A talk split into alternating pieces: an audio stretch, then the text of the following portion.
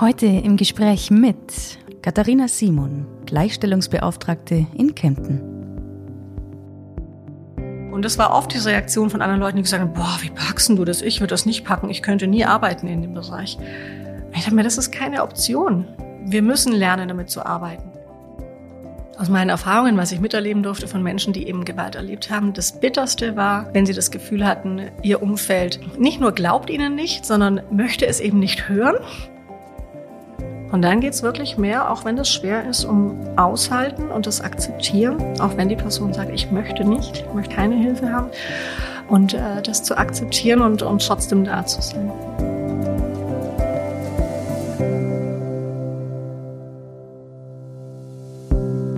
Der Allgäu Podcast mit Erika Oligunde Dirr.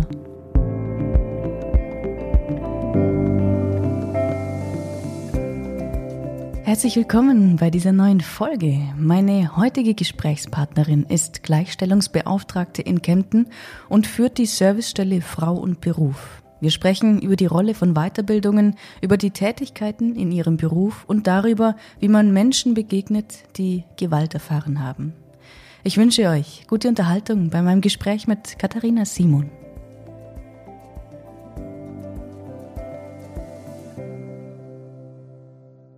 Katharina, herzlich willkommen im Podcast. Ich freue mich sehr, dass du da bist. Vielen Dank für die Einladung. Katharina, du bist unter anderem hier, weil du so viele Weiterbildungen gemacht hast, wurde mir gesagt. Und ich hätte da eine etwas freche Frage. Was war die verrückteste Weiterbildung, die du jemals gemacht hast? Muss nicht unbedingt beruflich sein. Muss nicht beruflich sein. Also eine verrückte Weiterbildung nicht beruflicher Art wobei es auch mit Kommunikation zu tun hatte, war auf einem Pferdehof nonverbale Kommunikation mit Pferden. Hat dir das für deinen Beruf irgendwas gebracht? Ja, auf den ersten Blick natürlich dachte ich, was soll das denn jetzt? also, äh, es hat ein bisschen gebraucht, bis ich das verknüpfen konnte.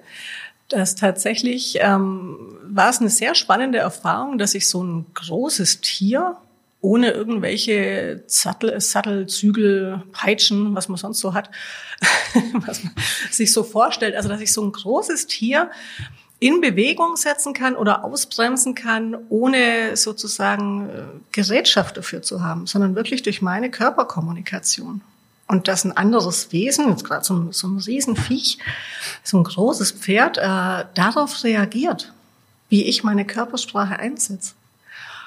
Und im Nachhinein glaube ich, ja, hat mich das sehr, hat mir das sehr geholfen äh, für meine Idee von äh, Kommunikation läuft nicht nur in dem, was ich spreche, nicht nur in Worten, nicht nur verbal, sondern äh, Kommunikation läuft wirklich zu einem großen Teil nonverbal und das kann ich auch nutzen. Wenn man dir jetzt so mit 16 oder 18 gesagt hätte, was du jetzt heute machst, hättest du dir das vorstellen können? Ja, ich glaube nicht, dass ich eine Idee hatte. Also ich, ich wusste, glaube ich, mit 16 nicht, was eine Gleichstellungsbeauftragte überhaupt ist überhaupt? oder was die macht oder was es gibt. Ähm, aber ich hatte schon mit 16 sehr so diesen Impuls von äh, Gerechtigkeit als Thema hat mich, glaube ich, auch mit 16 schon sehr, sehr umgetrieben. Und äh, so diese Richtung von soziale Arbeit, Psychologie, Kommunikation, alles, ja. Ähm, das war, glaube ich, schon so mit 16, 18 eine Idee von mir. Ja. Und wie ging es dann weiter? Ja, dann mit 16, fangen wir bei 16 an. Dann ging es tatsächlich so weiter, dass ich ähm, vielleicht sehr klischeemäßig ähm, als junges Mädchen mit 16 schon immer ge gehört habe, mach doch mal was Soziales. Du kannst doch gut mit Menschen, mach doch mal was Soziales. Ich war auch ziemlich gut in Mathe, aber da hat niemand gesagt, mach doch mal was mit Mathe oder mit Technik. Und äh, das stimmt schon, das hat mir auch immer Spaß gemacht. Also das, das war auch äh, zu der Zeit schon. Und dann ähm, hatte ich erstmal eine sehr bockige Phase und habe mein Abitur oder mein, mein Gymnasium abgebrochen. habe hab beschlossen, äh, das will ich nicht mehr und äh, bin auf die Realschule gegangen mit relativ guten Noten, was für meine Eltern, glaube ich, nicht so einfach war damals. Und habe gesagt, nee, also jetzt diese Idee von, von Gymnasium sehr in dieser Struktur, in diesem Leistungsdruck auch drin ähm, will ich gerade nicht. Und ich bin auf die Realschule gegangen und ähm, am Ende der Realschule habe ich natürlich gemerkt, ja, es würde schon Sinn machen, mit den Noten doch noch mal zumindest das Fachabitur anzugehen. Und auch nach, auch da war es natürlich äh, der soziale Zweig. Also dieses Mach was Soziales habe ich weiter mitgenommen. Und äh, in der Fachoberschule in der Voss ähm, hatten wir ganz, ganz tolle Lehrer und Lehrerinnen für diesen Bereich Pädagogik und Psychologie. Und das hat mich schon sehr geprägt. Da habe ich unheimlich viel mitgenommen. Also damals schon so mit, mit 18. Und mir gedacht, ja, das will ich weitermachen. Dann habe ich gemerkt, ja, da hättest du ein Abi dafür gebraucht. äh, okay, also neue Wege gehen. Ähm, Abi nachmachen hatte ich dann trotzdem keine Lust. Weiß ich auch nicht, ob ich das geschafft hätte damals. Aber dann gab es ja die Möglichkeit, äh, mit Fachabitur kann man zwar nicht Psychologie oder ähnliches studieren, auch nicht Pädagogik an der Universität, aber eben soziale Arbeit an der Hochschule, an der FH hieß es ja damals noch. Und da habe ich dann meinen Weg äh, nach Bamberg gefunden, ins Frankenland und habe soziale Arbeit studiert. Und dann hast du noch einige Weiterbildungen scheinbar draufgesetzt. Ja. Kriegst du die noch alle zusammen? Natürlich. Nein, aber ich habe tatsächlich schon während dem Studium habe ich gemerkt, also soziale Arbeit äh, hat mir riesig Spaß gemacht, war für mich wirklich eine ganz neue Welt mit ganz neuen Einblicken.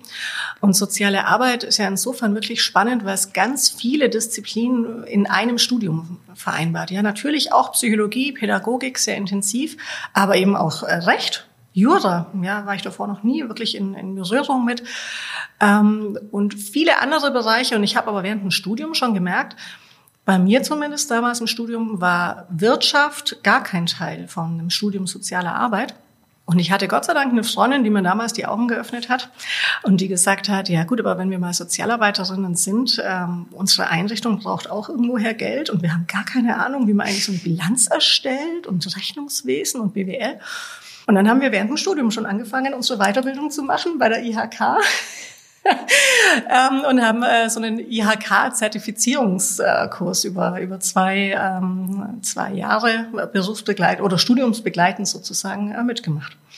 Das war so die erste Weiterbildung und ich glaube, das war auch die erste Idee, wo ich gemerkt habe, ja, das ist irgendwie nicht alles. Also dieser, dieser Fahrplan, du machst Schule und dann machst du Studium, das muss noch nicht alles sein, sondern neben diesem engen Fahrplan gibt's noch viel mehr und ganz Spannendes und ganz, ganz tolle Sachen.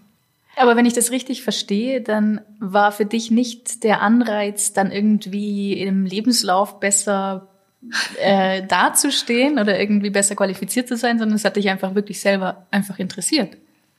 Ja, vielleicht schon beides. also ich glaube, es war schon die Idee, über den Tellerrand rausschauen und da interessiert mich vieles, aber es ist auch gar nicht so blöd, das später dann bei Arbeitgebern also das, das war schon auch immer mit einer Überlegung, muss ich schon ganz ehrlich zugeben. Also ich habe auch während dem Studium dann zum Beispiel Türkisch und äh, ein bisschen äh, Spanisch gelernt, weil ich mir gedacht habe, ja, ich arbeite später in der sozialen Arbeit, höchstwahrscheinlich auch mit einem hohen Anteil von Menschen mit Migrationshintergrund und es interessiert mich, mich ein bisschen in der Sprache auch verständigen zu können, nicht nur auf Englisch. Aber sicherlich ist das auch ähm, eine Tür, die vielleicht bei einem Arbeitgeber eine Tür öffnet und interessant sein kann. Und ich glaube schon, so ein bisschen strategische Überlegungen waren schon auch mit dabei. Genau, und dann hast du ja, dann war die Frage, was habe ich noch alles gemacht? Also dann hat es eigentlich ja erst angefangen.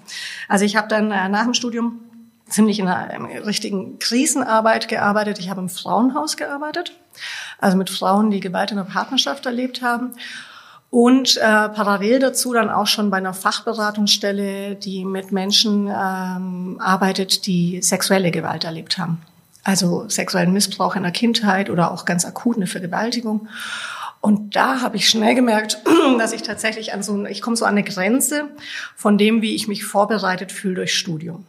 Ja, und das ist was Individuelles. Also ich will nicht sagen, äh, das Studium äh, reicht nicht aus, mag in vielen Bereichen sehr wohl, aber für diesen, für mich damals als junges Mädchen empfundenen sehr heftigen Bereich hatte ich das Gefühl, boah, ich brauche irgendwas und das war echt so Überleben. Also wenn ich das hier gut und gesund und, und emotional, also auch psychisch äh, gut gesund überleben will, dann brauche ich noch mal was. Und das waren meine nächsten Weiterbildungen dann. Ich habe dann erstmal die Qualifizierungsmaßnahme äh, mitgemacht als Fachberaterin bei sexueller Gewalt, die mir da schon äh, wirklich äh, für die ersten Schritte wirklich überlebensnotwendig waren in dem, in dem Gefühl damals. Und dann äh, über mehrere Jahre meine gesprächstherapeutische Weiterbildung nebenher gemacht. Das heißt, wie man Gespräche führt oder Was ja. beinhaltet es? Ja, ja genau. Also es äh, ist noch bekannt in der alten Schule als klientenzentrierte, ähm, jetzt heißt personenzentrierte Beratung. Und diese Idee von, wie kann ich hilfreich Gespräche führen? Natürlich meistens in diesem psychosozialen, therapeutischen Setting. Aber wie so oft bei Weiterbildung lernt man nicht nur für die Arbeit, sondern fürs ganze Leben. und es war schon sehr auch, würde ich sagen, eine Weiterbildung, die sehr intensiv äh, persönlichkeitsentwickelnd war. Und natürlich auch für Gespräche im Alltag, äh, für Gespräche in, in anderen beruflichen Settings auch enorm geholfen hat. Und mir sehr oft wirklich auch die Augen geöffnet hat. Genau. Ja, und dann war die nach ein paar Jahren beendet. Äh, dann hatte ich auch schon einen Arbeitgeber gewechselt, war an der Hochschule in Esslingen und habe meine Tochter bekommen und habe gemerkt, ich hätte aber noch mal Lust, es würde mich bitzeln. Und dann habe ich berufsbegleitend äh, meinen Master angefangen und habe einen Master für Supervision, was im sozialen Bereich so eine Art Coaching Ausbildung ist, also Supervision, Organisationsberatung und Coaching gemacht als berufsbegleitender Masterstudiengang ähm, über drei Jahre hinweg. Und ich habe dann eben halt erst familienbegleitend mit der, mit der kleinen Tochter und dann familien- und berufsbegleitend gemacht. Und das fand ich sehr spannend, sehr wichtig für mich auch und äh, habe mich da sehr schnell dazu entschieden, ähm, nochmal obendrauf sozusagen meine Weiterbildung als Supervisorin mit abzuschließen. Ja, was steht das auf deiner Visitenkarte jetzt, eigentlich drauf? Auf meiner Visitenkarte. Da versuche ich mich zu begrenzen. Da steht nur M.A. für den Master. Jetzt habe ich zwei Fragen. Wenn du sagst, du hattest das Gefühl, du, du bist da an der Grenze und willst dich da besser vorbereitet fühlen, mhm. Hattest du dann nach dieser Ausbildung wirklich das Gefühl, dass du jetzt besser vorbereitet bist? Ja, Kann ich so ganz einfach sagen. Also die war tatsächlich gut, die war sehr intensiv. Es gibt ja wirklich viele verschiedene Arten von Weiterbildungen. Und ähm, da muss man auch sehr schauen, was möchte man selber, was passt zu einem. Ähm, und äh, von sehr, ich sag mal, Weiterbildungen, die eigentlich eher wissensvermittelnd sind auf der kognitiven Ebene, wo es um Sachinformation geht, ähm, eben bis hin zu Weiterbildungen, die schon wirklich auch sehr persönlichkeitsentwickelnd sind. Und äh, da hat die sicherlich dazu gehört, auf jeden Fall. Die war in einer sehr kleinen Gruppe mit sehr intensivem Austausch und auch nur möglich mit der Bereitschaft, da wirklich äh, sehr Selbstreflexion zu betreiben, also sich selber sein eigenes Beratungsverhalten, sein Gesprächsverhalten, aber auch wirklich, da geht es um wirklich sehr innere Themen bis hin zu Kindheitserlebnissen und so weiter und das wirklich anzuschauen und zu reflektieren. Und äh, wenn man sich darauf einlässt und das wirklich auch intensiv macht, ähm, dann war die für mich an der Stelle wirklich sehr hilfreich. Mhm. Hattest du auch mal irgendeine Weiterbildung, die so richtig schlecht war? Ja, äh, ja, tatsächlich ähm, viele kleinere. Und da hatte ich immer das Glück, dass die äh, sehr kurz waren und oft auch vom Arbeitgeber finanziert worden sind, so dass es mich nicht arg geschmerzt hat. Aber für mich war so die Erfahrung, egal, auf, wenn ich auf den ersten Blick wirklich das Gefühl habe, also das ist jetzt wirklich grottig, das ist wirklich schlecht, ähm, vielleicht auch sehr unzufrieden war oder das Gefühl hatte, das, das hilft mir jetzt gar nicht weiter. Oder vielleicht auch mit dem Referent, der Referentin sehr unzufrieden war. Auch da haben mir meine, meine Bekanntschaften, die ich im, im Lauf dieser Weiterbildungen auch gemacht habe, sehr weitergeholfen von Leuten, auch älter und erfahrener und vermutlich auch mit mehr Weiterbildungen ähm, waren, die gesagt haben, du lernst immer irgendwas. Und wenn du nur daraus lernst, wie du selber wirklich nicht machen willst. Ja. Ja, und ich war ja in dem, zu dem Zeitpunkt auch schon selber ähm, als Referentin, also als Dozentin, als Lehrbeauftragte an, an verschiedenen, an Hochschulen oder bei verschiedenen Seminaren tätig. Und das stimmt. Also, und wenn ich mir nur das als abschreckendes Beispiel nehmen kann und sagen kann, okay, genau so möchte ich es nicht machen, weil sonst ist der Effekt auf meine Zuhörer und Zuhörerinnen der, den ich gerade selber habe, nämlich Oh Jemini. Ja. Und das ist schon, also diese Idee von, ich kann immer was mitnehmen, es ist immer ein, zumindest ein kleiner Impuls da. Irgendwas, wo ich dann eben selber nochmal weiter drüber nachdenken kann. Oder eben die Idee, wie ich es nicht machen möchte. Und das ist auch hilfreich. Lernt man auch. Die andere Frage, die ich, die mir jetzt gerade in den Kopf gekommen ist, ist es so, dass dein privater Bekanntenkreis das sehr wohl checkt, dass du das natürlich jetzt, dass du sehr gut zuhören kannst und sehr gut Gespräche führen kannst? diese Gabe wird ja wahrscheinlich auch ganz gerne dann mal angezapft. Hast du da im, im Privaten an, am Feierabend dann irgendwie so das Gefühl, du hast jetzt einfach nicht mehr Lust, nochmal Gespräche zu führen und zuzuhören? Also ich glaube schon, da muss man wirklich lernen, sich ganz klar abzugrenzen. Das stimmt. Und das hatte ich vor allem am Anfang, glaube ich, wo ich das noch nicht so gut konnte, mich selber nicht gut abgrenzen konnte. Aber ich glaube ganz ehrlich, das geht jeder Steuerberaterin so und jedem Arzt und jedem weiß ich nicht, mein Schwager ist Zahnarzt, da kommen auch die Leute ständig im Alltag und sagen, guck mal hier.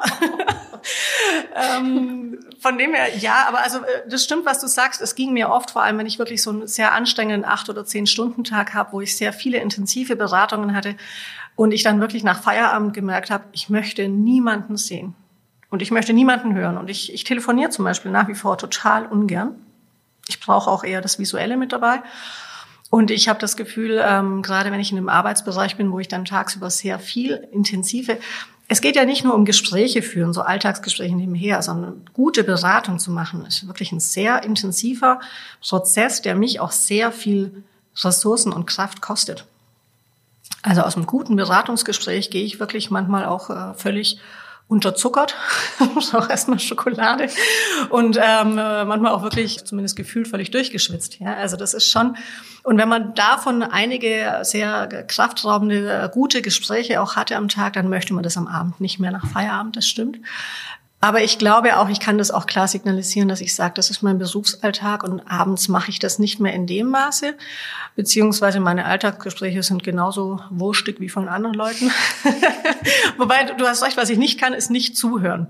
Und das heißt schon, wenn ich merke, jemand erzählt mir jetzt was, was wirklich eindringlich ist, dann kann ich da nicht so mit einem Ohr und Ja, Ja sagen, sondern dann merke ich, jetzt bin ich wieder voll mit dabei. Und dann muss ich das irgendwie begrenzen, muss das terminieren. Und äh, mein Mann zum Beispiel, der, der kennt es sehr gut, der hat dann oft und sagt, wenn ich dich jetzt als Coach fragen würde, das und das war bei mir auf der Arbeit, was würdest du dann sagen? und ich sage, nein, das kostet. das gibt's nicht kostenlos, ja. Nein, aber ich kann das nicht so und ich kann das nicht so zwischen Tür und ich bin ganz schlecht. Ähm, ähm, inhaltlich wichtige Gespräche so zwischen Tür und Angel und sag mal kurz, sondern wenn, dann sage ich, dann nehmen wir uns heute Abend aber auch wirklich Zeit und nehmen uns ein Glas Wein und dann schauen wir uns das in Ruhe an und das braucht ein gutes Setting. Und das, äh, glaube ich, ist so in meinem bekannten Verwandtenkreis, die wissen, wenn sie was haben, ganz oft sind es zum Beispiel so Entscheidungen, soll ich mich da bewerben oder nicht und ich hänge und oder soll ich wieder anfangen zu arbeiten oder nicht, ähm, dann wissen sie, sie können zu mir kommen, aber dann machen wir irgendwas aus. Dann terminieren wir das. Das muss man begrenzen, sonst äh, ufert es aus, das stimmt. Hm. Wie viele Beratungsgespräche kannst du am Tag so führen? Ja, die Frage ist, wie viele kannst du gut führen, äh, mit noch Spaß dabei? Also ich habe jetzt äh, viele Jahre wirklich in Beratungsstellen gearbeitet, wo der Beratungsalltag so aussieht, dass man wirklich, ähm, und ich mag das nicht, also so, so Fließbandberatungen. Im therapeutischen Setting ist es ja wirklich so, dass ich äh, eine Dreiviertelstunde was ich oft auch kurz finde, Beratung habe, Schluss, dokumentieren, kurz durchatmen, nächstes Beratungsgespräch und das dann acht Stunden am Tag, also acht Beratungseinheiten am Tag. Und das macht mich nicht sehr zufrieden. Also ich arbeite gerne, wo ich das Setting ein bisschen freier gestalten kann, sagen kann, ich habe auch mal eine Doppelstunde, ich mache auch mal eineinhalb Stunden und dann mache ich dazwischen aber wieder was ganz anderes, was gar nicht mit Beratung zu tun hat. Was machst du dann? Oder ich kann dir noch sagen, also ich habe das Gefühl, drei bis vier Beratungen am Tag reichen mir wirklich gut. genau, und was mache ich denn? Ja, was mache ich im Moment? Also in meiner jetzigen Arbeitstätigkeit habe ich ja ganz viele andere Bereiche auch. Also ich bin ja als Gleichstellungsbeauftragte bei der Stadt Kempten angestellt und da ist ein großer Teil meiner Arbeit äh, die Geschäftsführung von der Servicestelle Frau und Beruf. Und da ist es so, dass eben mein Team, meine Mitarbeiterin, die beraten, sehr intensiv. Und äh, ich begleite äh, aber das Team und habe die Geschäftsführung. Das heißt, ich habe auch unheimlich viel so richtige langweilige Schreibtischarbeit, äh, Anträge schreiben, Gelder verwalten, organisatorische Themen. Ähm, und ich mache im Moment natürlich als Gleichstellungsbeauftragte viel ähm, ja politisch oder organisatorische Tätigkeiten auch. Und dafür waren schon auch diese ganzen Weiterbildungen äh, wirklich hilfreich, weil das natürlich wirklich viel mit, mit Organisation, mit Veranstaltungsmanagement sozusagen zu tun hat. Und ähm, Beratung mache ich eigentlich äh, einen Schwerpunkt bei Gleichstellungsthemen, ja, für Menschen, die mit Gleichstellungsthemen zu mir kommen und ansonsten aber in der nebenberuflichen Selbstständigkeit. Und da bin ich als Supervisorin äh, unterwegs und begleite Teams Einzelpersonen und Teams, die an der Stelle in sehr intensive Beratungsprozesse gehen. Schon wieder so viele Fragen, die auftauchen. Zuerst mal, erklär doch mal ganz kurz Gleichstellungsbeauftragte. Was oh. tust du da? Kurz. Oder auch länger. Nein, also Gleichstellungsbeauftragte, das ist schön, das ist eigentlich ähm, eine Stelle, die jede Kommune, jede Stadt, äh, jeder Landkreis hat eine Gleichstellung oder einen Gleichstellungsbeauftragte. Hm? Und das sind Personen, die sind zuständig für Chancengleichheit zwischen Männern und Frauen mit dem Schwerpunkt. Also es geht viel um solche Themen und die gibt es zum einen in der Verwaltung, also mit Blick auf die Mitarbeitenden in der Verwaltung. Bei uns in Kempten haben wir das geteilt, das macht meine Kollegin. Und äh, ich habe den Blick nach extern, das heißt für Bürger und Bürgerinnen, für Netzwerke, für Unternehmen, auch sehr spannend, in der ganzen Region. Und das ist natürlich ein sehr, sehr vielfältiges Thema. Also wo ist Chancengleichheit äh, zwischen Männern und Frauen betroffen? Das ist zum einen beruflich. Und da gibt's diese ganzen Stichwörter von Frauen in Karrierepositionen, fällt einem natürlich schnell ein. Das ganze Thema Vereinbarkeit von Familie und Beruf, das kein Frauenthema ist, sondern ein Elternthema. Oder eben für pflegende Angehörige. Und das sind ja wirklich auch oft Männer. Ähm, also die Idee, wie kann ich äh, beruflich und auch berufliches Vorankommen kombinieren mit Aufgaben, die ich einfach, äh, die klassischen Care-Aufgaben, also äh, Pflege, Erziehung, Betreuung von, von Familienmitgliedern. Ähm, aber es geht dann auch solche, solche eher Strukturen vielleicht auch an. Also kann ich führen auch in Teilzeit? Kann ich äh, beruflich meine Wege gehen, vielleicht auch mit ganz neuen Ideen? Und ähm, ansonsten natürlich auch das Thema Gewalt.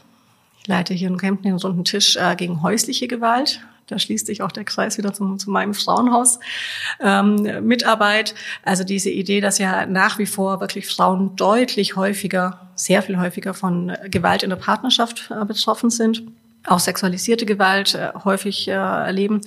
Und es hat aber auch Aspekte bis hin zu Frauen in der Politik nach wie vor deutlich unterbesetzt. Also es ist wirklich ein Querschnittsthema durch die ganze Bevölkerung in aller Vielseitigkeit, die, die es mit sich bringt. Und von dem her ist es ein sehr vielseitiges Aufgabengebiet. Ähm, und das Schöne daran ist auch in sehr großer Eigenverantwortung, welche Themen ähm, ich jetzt hier sehe und wo ich einen Handlungsbedarf sehe. Aber genau anschließend an das, ist es so, dass die Leute und die Unternehmen auf dich zukommen? Oder ist es eher so, dass du versuchst, proaktiv die Leute zu erreichen? Beides, beides.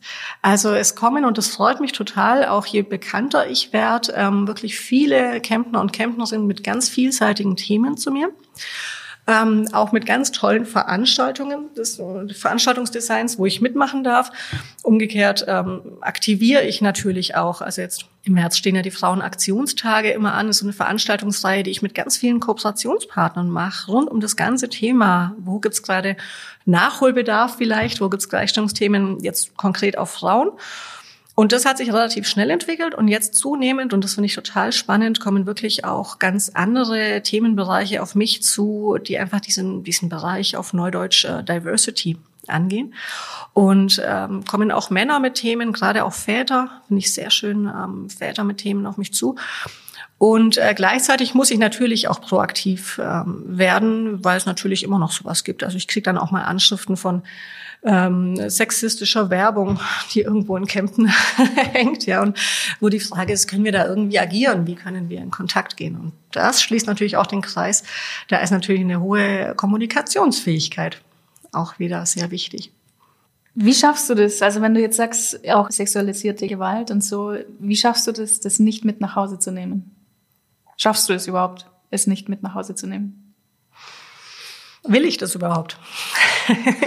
also ich, ich weiß, äh, was du meinst und das ist dieses Thema, das hat man wirklich im Studium sozialer Arbeit Gott sei Dank schon sehr intensiv, diese Frage nach Nähe und Distanz. Und wo muss ich auch wieder Distanz schaffen zu den Menschen, aber auch zu den Themen, mit denen ich arbeite? Und Stichwort Psychohygiene. Und ich würde mal so sagen, zu Zeiten, wo ich sehr intensiv bin, also zum Beispiel äh, zu der Zeit eben, wo ich im Frauenhaus und gleichzeitig bei der Fachberatungsstelle sexuelle Gewalt gearbeitet habe, das war, glaube ich, auch der Auslöser, dass ich gesagt habe, ich, ich muss diese Weiterbildung nochmal angehen, auch mit dem Schwerpunkt, wie überlebe ich hier gesund? Also wie kann ich hier Psychohygiene für mich selber nochmal aktiv machen?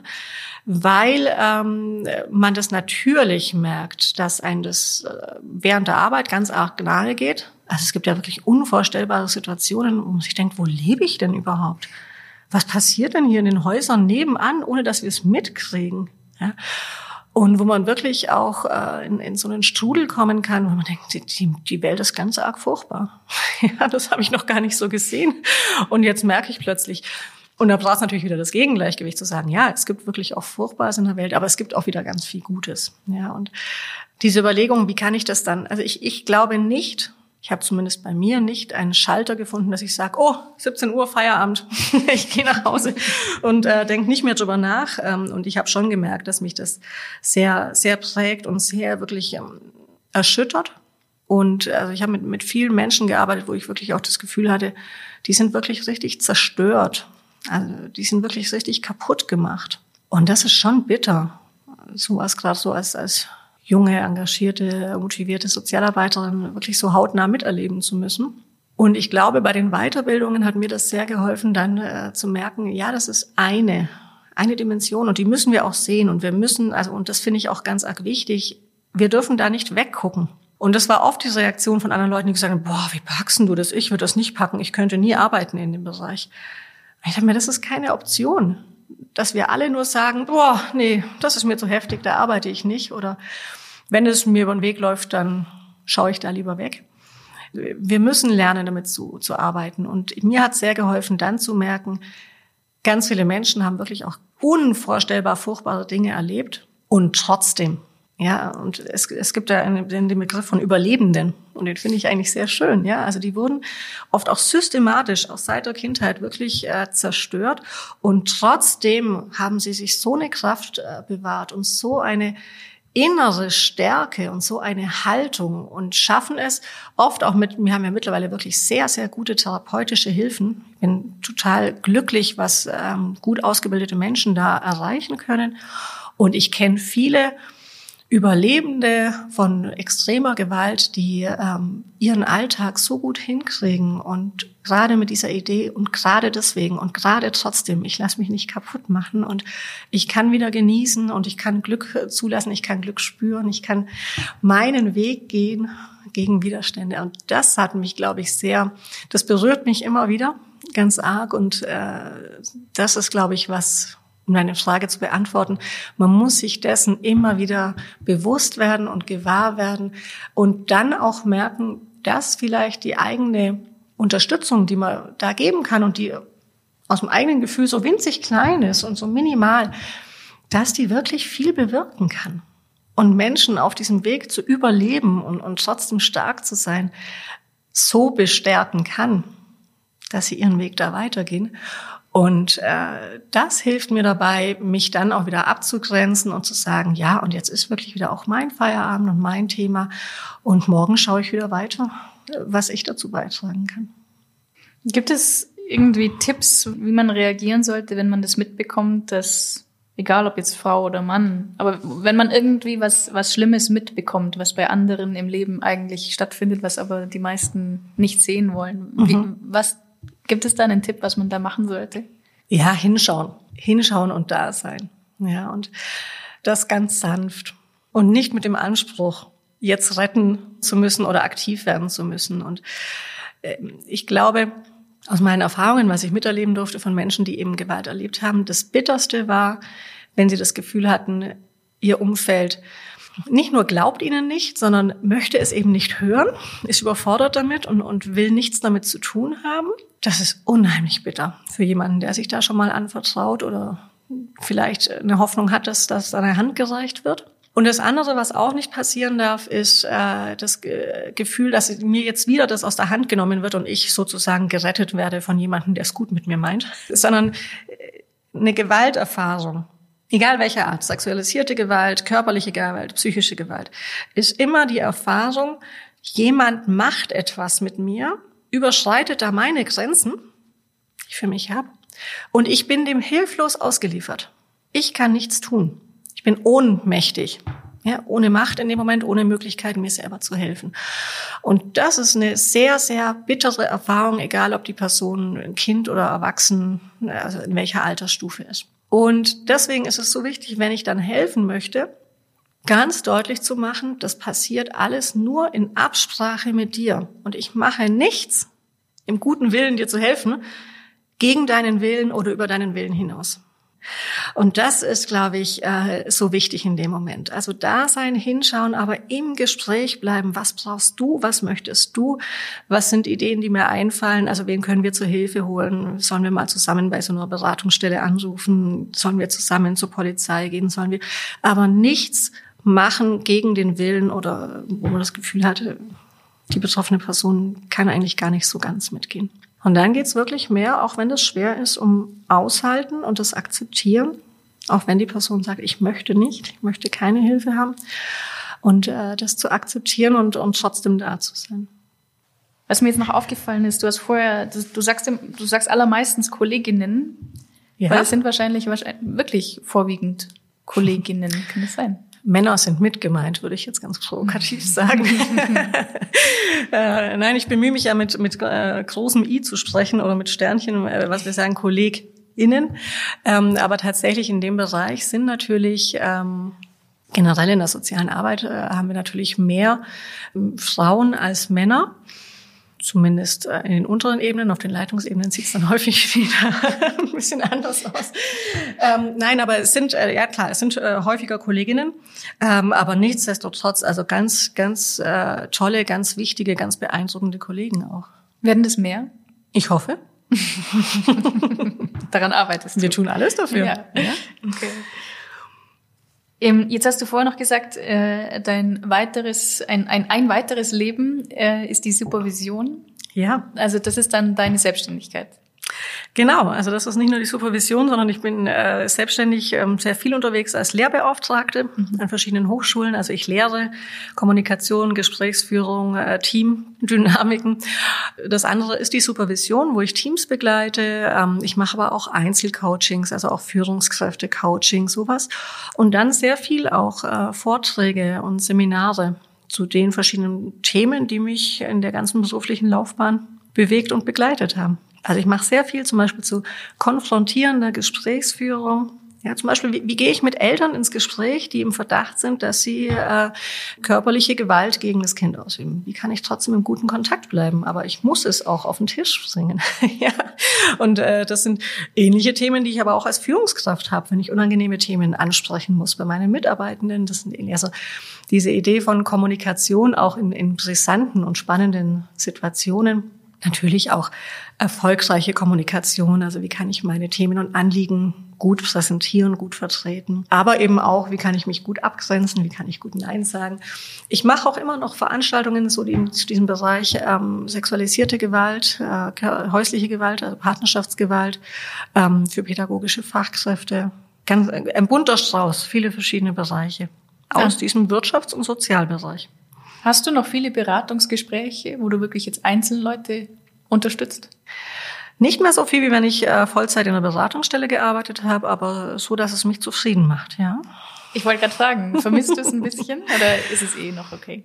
Also ich merke schon, ähm, es, es ist ein Teil von meiner von meiner Vita, von dem, was ich auch weiterhin gerne machen möchte. Und wenn ich es äh, lange Zeit nicht gemacht habe, dann fehlt mir was. Einfach dieser sehr ja sehr intensive Kontakt, der da auch entstehen darf, diese Nähe und dieses Gefühl, äh, da jetzt auch hilfreich äh, zu sein. Ähm, ich mag auch die anderen Bereiche von meiner Arbeit sehr, also diese eher gesellschaftspolitische Arbeit, die organisatorische Arbeit, ähm, Veranstaltungen organisieren und so weiter.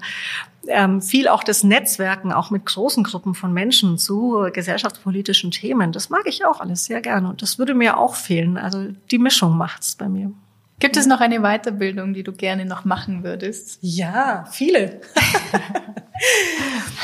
Doch, also ähm, ich merke, also es ist sicherlich auch so eine Typsache, ja. Und ich glaube, es gibt auch Menschen, die möchten gar keine Weiterbildungen machen oder die haben mal ein, zwei Weiterbildungen gemacht und sagen dann, jetzt reicht's mir, danke. Aber es gibt auch so einen Typ Mensch, und da gehöre ich, glaube ich, dazu, die da dann irgendwann mal so ein bisschen Blut geleckt haben und die merken, also ich bin dann oft nach einer guten Weiterbildung, die vielleicht so ein, zwei Jahre auch gedauert hat, bin ich erstmal wirklich satt und habe das Gefühl, jetzt erstmal nicht. Ich bin auch wirklich voll im Kopf und im, im und dann vergehen so ein, zwei, drei Jahre und dann bitzelt's mich wieder und dann denke ich mir, ja doch, es gibt so viele Bereiche, die mich noch interessieren würden und äh, ich würde gerne weitermachen und ich glaube, das wird mein ganzes Leben begleiten.